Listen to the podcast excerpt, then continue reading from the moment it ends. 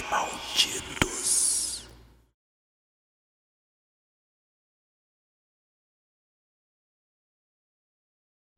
Episódio 5 O Cair da Estrela.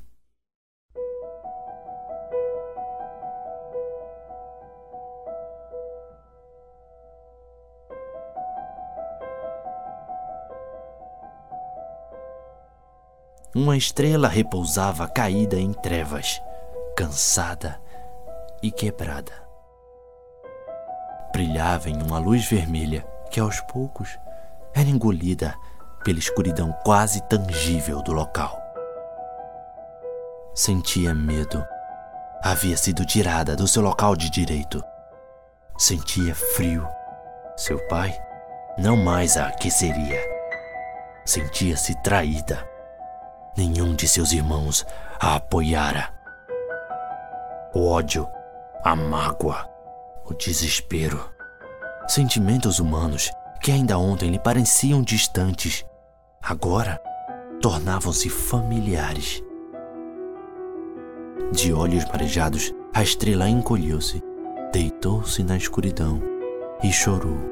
Tentou não pensar no ocorrido e tentou esquecer, mas como se pode esquecer a eternidade, seus planos seus sonhos? O choro tornou-se forte e, aos soluços, a estrela amaldiçoou todos que a haviam abandonado. Tentou gritar, mas na falta de alguém para lhe ouvir, sentia-se muito mais angustiada.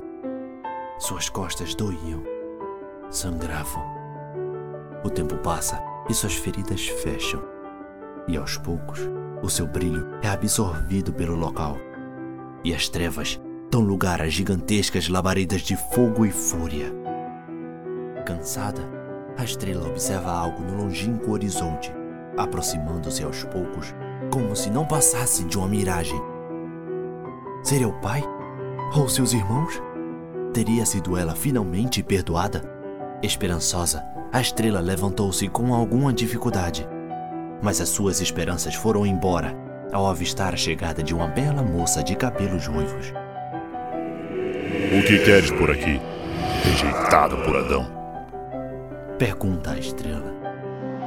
Um abrigo quente para minha alma fria, Senhor. Tua chama tem despertado o interesse de todos nós descarnados. Sabes que o teu exílio não é só teu e como tu, muitos outros caminham caos. Tuas chamas têm chamado a atenção e dentre todos presentes, fui escolhida para portá-lo. A primeira mulher baixa sua cabeça em reverência à estrela e com as mãos faz um pequeno gesto indicando a vastidão do local. Pela primeira vez a estrela observa ao redor, percebendo que inúmeros seres cercavam o local.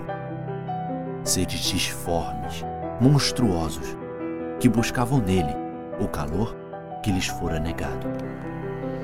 Sim, estou vendo. Mas o que queres que eu faça? Que os abrace? A estrela sentia repulsa por aquelas criaturas.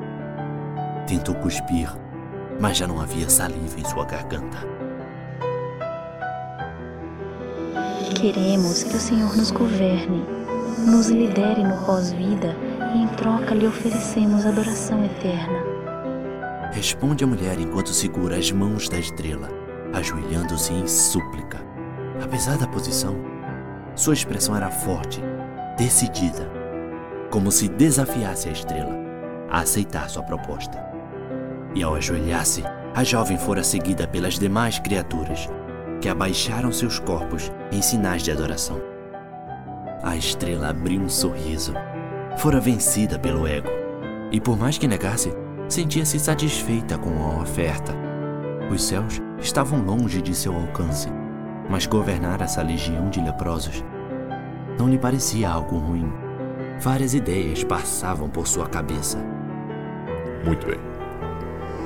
Aceitarei que se aqueçam de minha luz. Mas em meu reinado, todos deverão obedecer às minhas ordens como desejar. Respondeu a moça de cabelos vermelhos, abaixando-se ainda mais para assim poder beijar os pés da estrela. A estrela se divertia com a brincadeira e em seu íntimo imaginava se aquilo tudo não havia sido desde o começo um plano do pai